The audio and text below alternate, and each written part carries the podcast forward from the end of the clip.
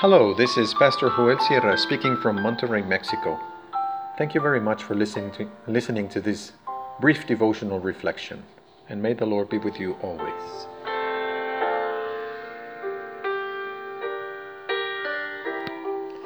The upper hand.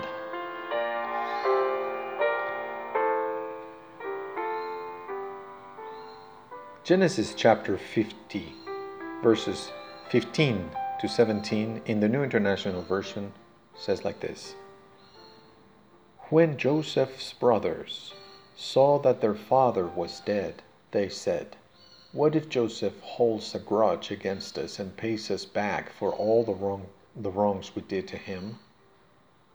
So they sent word to Joseph, saying, Your father left these instructions before he died. This is what you are to say to Joseph I ask you to forgive your brothers the sins and the wrongs they committed in treating you so badly. Now, please forgive the sins of the servants of the God of your father.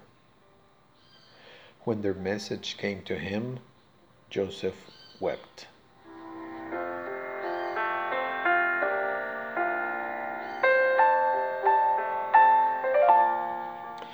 The story of the relationship among the sons of Jacob presents the typical dynamics of a polygamous family.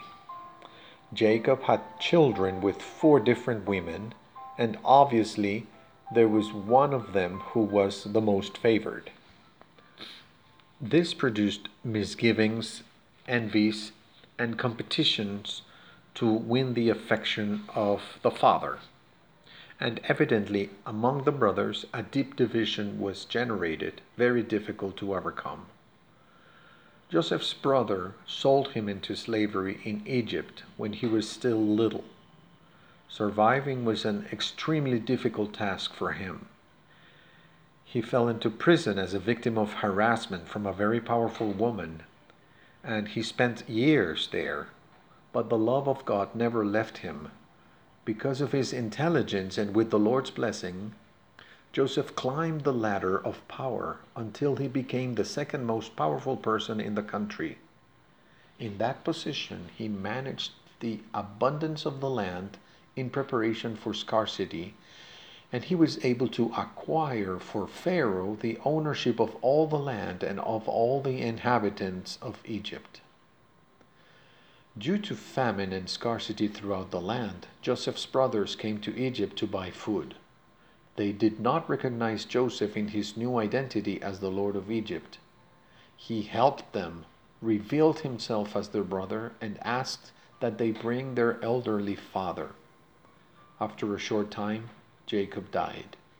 Now, with their father, without their father to protect them, the brothers are afraid that Joseph will seek revenge. He has the upper hand now. What will Joseph do?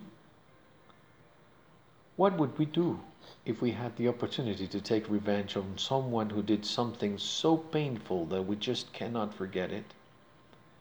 Maybe when that happened, we were in a vulnerable and weak situation, but then things change, and now we have the upper hand we have the possibility of revenge. Will we do it? It's not easy to forgive. This requires the freedom that only comes from God. When someone has hurt us or embarrassed us, when we have been harassed or abused, our natural reaction is to retaliate when the opportunity presents itself.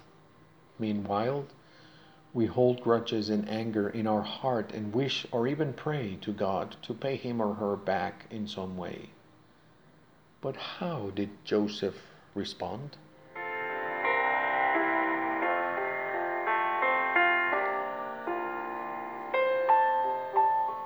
Let's pray. God, help us to know what to do with those who have hurt us and then go on as if nothing happened. Give us wisdom to make decisions that safeguard our dignity as your sons and daughters. Help us not to become accomplices with our silence, nor revengeful with our actions. Amen.